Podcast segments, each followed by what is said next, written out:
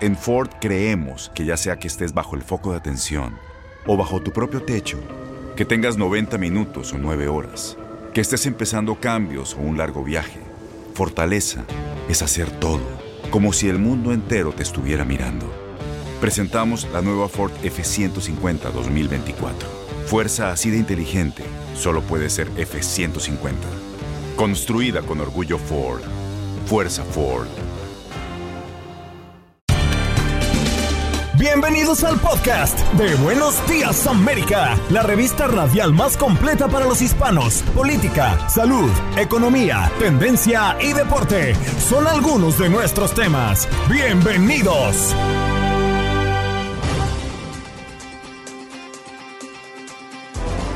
Hoy en Buenos Días América abordamos el caso del expresidente de Estados Unidos, Donald Trump, que solicitó a un juez federal en Florida que le pidiera a Twitter restablecer su cuenta.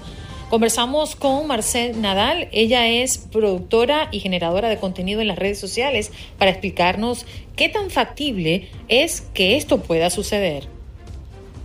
Por otra parte, tuvimos la oportunidad de conversar eh, esta mañana en el show con Gerardo Reyes, quien es el jefe de la Dirección de Investiga de nuestra cadena Univisión a propósito de un tema que ha causado mucha polémica y reacción alrededor de él. Y se trata de Pandora Papers, esta investigación que involucra a magnates, políticos y algunos de la farándula. Nos adentramos a nuestro tema del día y para ello nuestra invitada Marcel Nadal, quien es productora y creadora de contenido, también pues muy cerca de lo que es la gestión de cuentas en las redes sociales. Marcel, gracias por estar con nosotros en este show. Gracias a ustedes. Buenos días, América. Buenos días. Oye, Marcel, nos llama poderosamente la atención y creo que es la primera pregunta que se nos viene a la mente cuando vemos a un eh, Donald Trump buscar la manera de reconectar con su cuenta, que se le sea restablecida, al menos en la red social de Twitter. Tú que has manejado por muchos años cuentas de famosos, de personalidades, ¿tú crees que esto esta petición tenga un basamento para que la red social finalmente acceda a reinstalarle su cuenta, ponerla activa nuevamente? Pues mira, va a estar un poquito difícil por lo siguiente. Eh, acuérdense que todo lo que son redes sociales se limitan a leyes y términos y condiciones que están destinados a lo que es legislativamente el lugar donde estas mismas redes existen. Y voy a hacer un comentario y es que hay países, que es un 64%, que tiene vedado a todo su país para que estas redes sociales no incluyan, entre ellos Corea del Norte, eh, la China, etcétera, etcétera, etcétera, Arabia Saudita, bla, bla, bla.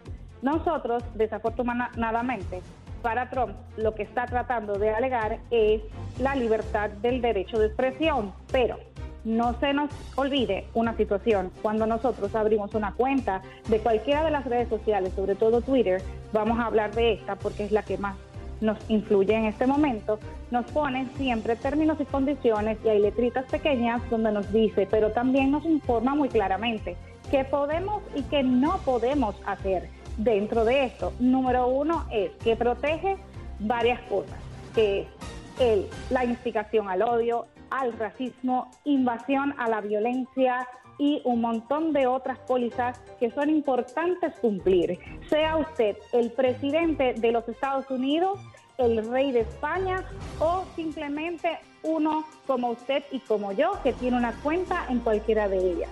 Venimos a hacer igualmente lo mismo. No importa porque usted tenga poder o no para eso. ¿Qué sucede? La verdad, como dice aquí, una frase que encontré, dice, tras la fachada de la verdad existe escondida una voluntad de poder para dominar, exigir conformidad y sumisión. Lo que este señor quiere, el expresidente Trump le está pidiendo en, al juez en la Florida que, que le obligue a Twitter, que no creo que sea lo correcto obligar un juez a Twitter a que le devuelva algo que él firmó al momento de abrir una cuenta, cualquiera que sea, que al final sabemos que también perdió sus derechos en Facebook, Instagram y YouTube, ¿verdad, Eric? Entonces, es importante entender lo siguiente. eh, Twitter tiene todo el derecho de haber hecho lo que hizo porque se le notificó al presidente en su momento, en el mes de enero pasado, que él estaba cometiendo varios errores. Y al tercer error, el tercer strike, tanto YouTube, Facebook, Instagram como Twitter nos va a vedar la cuenta. Sea usted, vuelvo y repito, el presidente de los Estados Unidos, el rey de España o un simple comunitario que tiene su red social abierta. En este momento lo que necesitamos entender y ver qué es lo que él quiere continuar haciendo, porque obviamente él se le ha quitado un poco de poder de incitar a los que lo siguen. Sí, Marcel, buenos días. Buenos días. Sí, claro. Marcel, buenos días. Le saluda Juan Carlos Aguiar. La pregunta que muchas personas se hacen es si realmente tiene un juez la potestad de tomar decisiones al interior de las reglas de una empresa privada, porque usted lo plantea muy claramente. Sin embargo, no se puede desconocer el hecho de que en el momento en que la justicia nos obliga a cambiar las reglas privadas en cabeza de una persona, eso empieza a convertirse en una especie de anarquía. Exactamente, eso es lo que sucede. Entonces, ¿qué sucede? A lo que él está alegando aquí eh, eh, eh, es a, la, a, la, enmienda que dice la Constitución de los Estados Unidos de la libre expresión. ¿Me sigues? Sin embargo, esta misma ley de libertad de expresión al momento que él instiga a la, a la gente a la violencia del Capitolio, a la misma vez cuando intentó incitar que el Senado de los Estados Unidos, el Congreso, perdón, hiciera algo, eh, eh, pusiera que las elecciones que había ganado el actual presidente Biden en este momento la misma compañía tiene todo el derecho de hacer lo que dice sus pólizas, aún esté bajo términos de los Estados Unidos. ¿Qué dice el juez en este momento? ¿Qué vamos a abogar? ¿Qué vamos a alegar en esa parte? El, el, el former president Donald Trump está tratando de buscar una quinta pata al gato. Ahora, del hecho al trecho, del dicho al hecho hay mucho trecho, ¿cierto? Entonces, ahí es donde vamos a ver qué va a pasar con las leyes y qué es lo que ellos están alegando. Porque la legislatura de estas tres, cuatro compañías que son las más importantes, que son cuatro de las redes más importantes, tienen jerarquía y legislación en Estados Unidos y están basadas bajo la ley de, de, los, de, de Estados Unidos.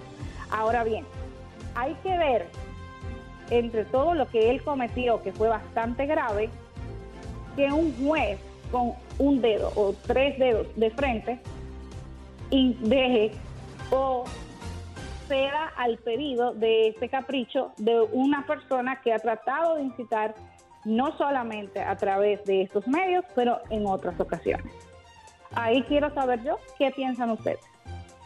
Bueno, ahora, Marcel, qué bueno tenerte esta mañana y, sabemos, te conozco y sé que eres una experta en el tema y has manejado, como decía nuestra compañera, colega Andreina, eh, has manejado cuentas de artistas, personalidades eh, importantes. Eh, ¿Te has enfrentado tú en algún momento, mientras has estado manejando estas cuentas eh, algún bloqueo de parte de una de estas redes sociales? Y si así es, ¿hay alguna cláusula dentro de estos contratos digitales que firmamos al abrir las cuentas de redes sociales que permita que Trump recupere su cuenta si un juez eh, dictamine o no que él tiene todo el derecho sobre esa cuenta, número uno. Y mi segunda pregunta sería, que, finalmente, porque es el hecho, Trump por lo general obtiene lo que, lo que él quiere. Eso hemos visto, esa ha sido la experiencia que hemos tenido. ¿Tú crees que finalmente él recupere o no la cuenta? Bueno, querido Eric, te voy a decir lo siguiente, y es una pregunta muy importante la que me haces, y te voy a responder. La censura de redes sociales, ¿quién las hace? Las mismas leyes de las mismas compañías que son una compañía a la vez privada. Tú tienes una cuenta que es gratuita, pero esta compañía que se llama Facebook, que se llama Twitter, que se llama Instagram son compañías privadas que tienen sus propias legislaturas internas y ponen sus, reglas. Voy a, voy a poner un ejemplo muy importante que nos acaba de suceder el año pasado y tenemos ya dos años con esto. Y te recuerdo, porque estuvimos participando tú y yo en una producción que yo hacía, estaba de mi mano, que era la doctora Nancy Álvarez, ¿te acuerdas? Hablábamos del COVID y nos vedaron todos los programas que tenían rating altísimos, nos, nos vedaron absolutamente todo al momento que las mismas redes sociales se pusieron de acuerdo para que nadie hablara ni en favor ni en contra del COVID. El algoritmo de las, de, las tres redes sociales más importantes, o cuatro, empezó a leer. Acordémonos una cosa, no es una persona o un grupo de personas que está ahí mirando quién está haciendo las cosas en redes sociales. Eso es importante entenderlo. Nosotros todavía no tenemos esa avanzada tecnología. Entonces, nosotros, ¿cómo funcionan estos algoritmos? Estos algoritmos pues, primeramente funcionan porque utilizamos palabras clave. Dos, es importante saber que tenemos cosas que si tú dices una palabra y ellos ponen que está vedada por violación, que signifique algo, que es una mala palabra o lo que sea, ya el algoritmo te puede decir y te va a ir dando algunos warnings y te va a ir avisando. Al momento que tú, que tú cometas mm. tres de estas fallas, te va, y automáticamente te, ve, te verá tu, tu cuenta. Entiendo, Marcel, lamentablemente el tiempo se nos agota, pero me parece muy curioso lo que nos dices, porque acá en el programa y, todas nuestras redes sociales que además cargan eh, contenido en vivo eh, a manera de stream, pues hablamos y hemos hablado durante todo este tiempo de COVID, de, todo lo que ha ocurrido, inclusive cuando se pretendía eh, y, y antes de que pasara lo de YouTube la semana pasada, y nosotros nunca hemos tenido ningún problema, gracias a Dios. Pero gracias por estar con nosotras, Marcel. Ella fue Marcel Nadal, nos acompañó en este programa hoy para hablar de qué alcance puede tener, gracias cariño, qué alcance puede tener esta petición de Donald Trump de que le restablezcan su cuenta en Twitter. Ya regresamos. Estás escuchando el podcast de Buenos Días América, la revista radial más completa para los hispanos. Escúchanos en las diferentes plataformas: Euforia, Spotify, TuneIn y iHeartRadio. Tu DN Radio. Vivimos tu pasión. Las acciones dicen más que las palabras. Abre el Pro Access Tailgate disponible de la nueva Ford F150. Sí una puerta oscilatoria de fácil acceso, para convertir su cama en tu nuevo taller. Conecta tus herramientas al Pro Power Onboard disponible. Ya sea que necesites soldar o cortar madera, con la F-150 puedes. Fuerza así de inteligente solo puede ser F-150. Construida con orgullo Ford. Pro Access Tailgate disponible en la primavera de 2024.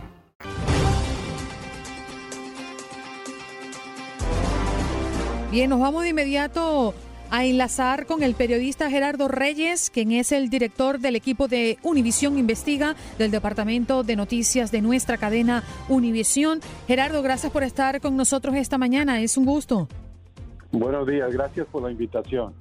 Bueno, de inmediato pues revisamos lo que ha sido inclusive parte de nuestros titulares desde muy temprano y que ha levantado mucha curiosidad porque hace nada, pocos años, eh, veníamos escuchando hablar de Panama Papers, pero en esta ocasión escuchamos de Pandora Papers y eh, no es más que la filtración de muchos documentos que saca a la luz secretos financieros de políticos, magnates y celebridades de América Latina. ¿Cómo nace esta investigación y, de cuántos documentos y personalidades estamos hablando, Gerardo? Bueno, mira, este es como un segundo capítulo de, de, esa, de esa primera serie de los Panama Papers que se publicó en el año 2016, pero esta vez un poco más amplia porque no solamente se refiere a una eh, firma de abogados de, de Panamá, sino a 14 firmas en todo el mundo que se dedican para explicarles a los oyentes de la manera más sencilla a crear sociedades en el exterior para que eh, generalmente personas acaudaladas de nuestros países puedan hacer eh, negocios, abrir cuentas bancarias, eh, tramitar herencias, pero es un sistema que se presta mucho para la evasión fiscal y para el lavado de dinero también, porque estas sociedades tienen son prestanombres, sus beneficiarios finales no se conocen públicamente y están muy lejos del control de las eh, de los organismos fiscales de los países de origen de estos eh, clientes. En este caso, estamos hablando de más de 11 millones de documentos que fueron eh, consultados, a, los cuales eh, tuvieron acceso 600 periodistas en todo el mundo durante más de ocho meses.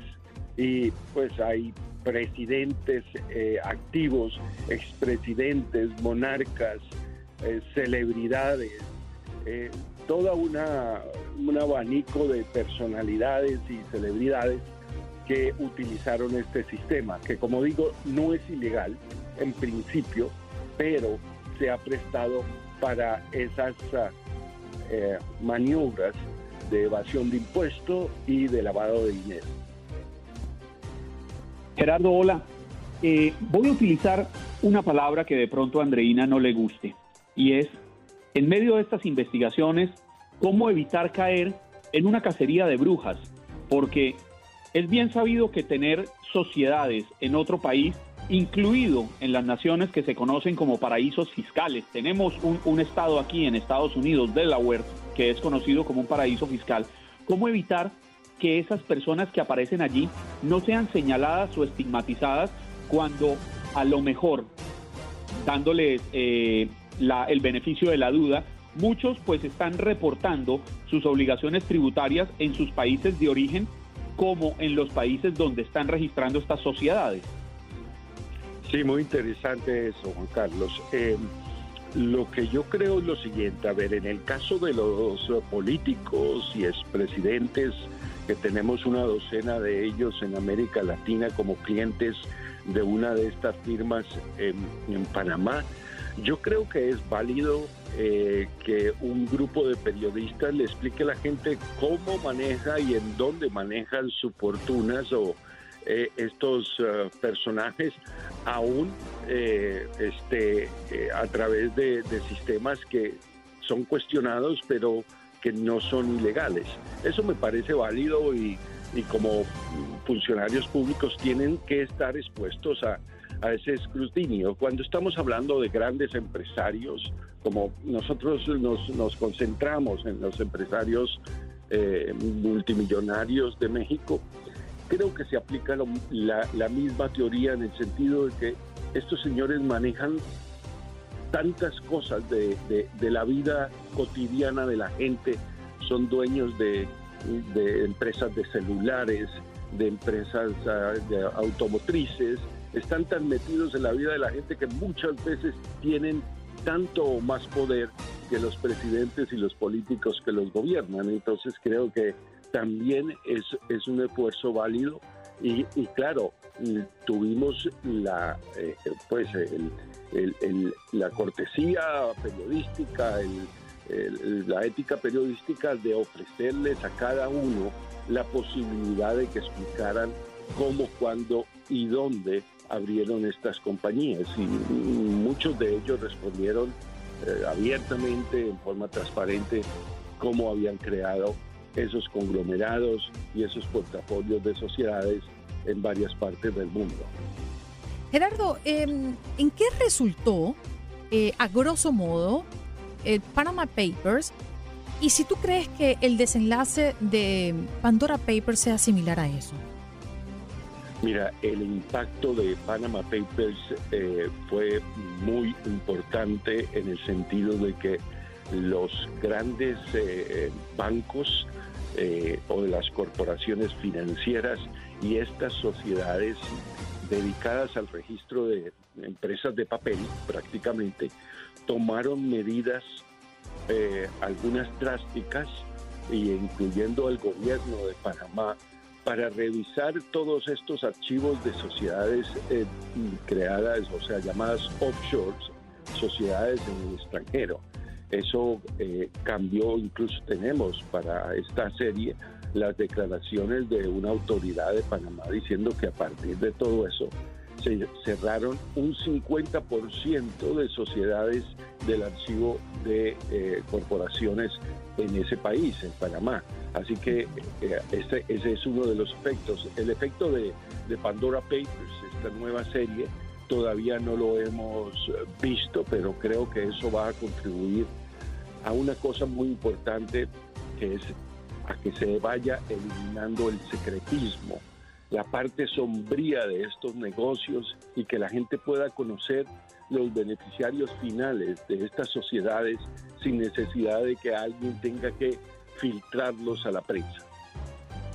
Sabe que hablando de esos efectos que usted plantea, me llama la atención esa última parte que desarrolla, porque me lleva a preguntarle, ¿usted cree posible que dentro de poco tiempo, ojalá, eh, el ocultar dineros en estos llamados paraísos fiscales sea un delito transnacional como pudiéramos ver hoy en día el tráfico de armas, la trata de personas, el tráfico de drogas, que se persiga a nivel internacional entendiendo que es que esos dineros que se ocultan están dejando muchas veces, por no decir que la mayoría, de pagar impuestos en naciones pobres, naciones que están perdiendo recursos y que eso puede ser calificado como un crimen porque no está llegando el dinero a donde debe, a donde debe llegar para alimentar a los estratos menos favorecidos, para dar escuelas, para construir nación. Sí, Juan Carlos, es una batalla de dos frentes. Una es en el que se, se penalice eh, esos, ah, esas maniobras de ocultamiento eh, de dinero para evadir eh, los controles fiscales y por el otro lado es el frente de la lucha contra el lavado de dinero, provenga de donde provenga. Entonces creo que esos dos frentes se unen para evitar ese fenómeno. Definitivo. Gerardo, estamos observando eh, el extenso reportaje que han hecho a través y que han publicado a través de univision.com y queremos ofrecérselo a nuestra audiencia. Pueden ir a univision.com en la sección de noticias y va a encontrar este trabajo increíble, Pandora Papers, filtración masiva de documentos, saca a la luz secretos financieros de políticos, magnates y celebridades de América eh, latina. Gerardo, siempre es un placer escucharte. Muchísimas gracias por estar con nosotros esta mañana. Gracias y quiero agregar que no lo hice, que este, este proyecto es posible gracias al Consorcio Internacional de Periodistas e Investigadores, una asociación internacional que nos puso a todos a, coordinar a 600 periodistas y evitar que durante casi un año se filtrara la información. Muchas gracias. Gracias a ti, Gerardo Reyes. Él es periodista y es el director del equipo de Univisión Investiga del Departamento de Noticias de nuestra cadena Univisión. Gracias por acompañarnos en nuestro podcast. Buenos días América. Y recuerda que también puedes seguirnos en nuestras redes sociales. Buenos días AM en Facebook y en Instagram. Arroba Buenos días América. AM. Nos escuchamos en la próxima. Boost Mobile tiene una gran oferta para que aproveches tu reembolso de impuestos al máximo y te mantengas conectado. Al cambiarte a Boost, recibe un 50% de descuento en tu primer mes de datos ilimitados. O, con un plan ilimitado de 40 dólares, llévate un Samsung Galaxy A15 5G por $39.99. Obtén los mejores teléfonos en las redes 5G más grandes del país. Con Boost Mobile, cambiarse es fácil. Solo visita boostmobile.com. Boost Mobile, sin miedo al éxito. Para clientes nuevos y solamente en línea, requiere AroPay. 50% de descuento en el primer mes requiere un plan de 25 dólares al mes. Aplican otras restricciones. Visita Boost Mobile para detalles.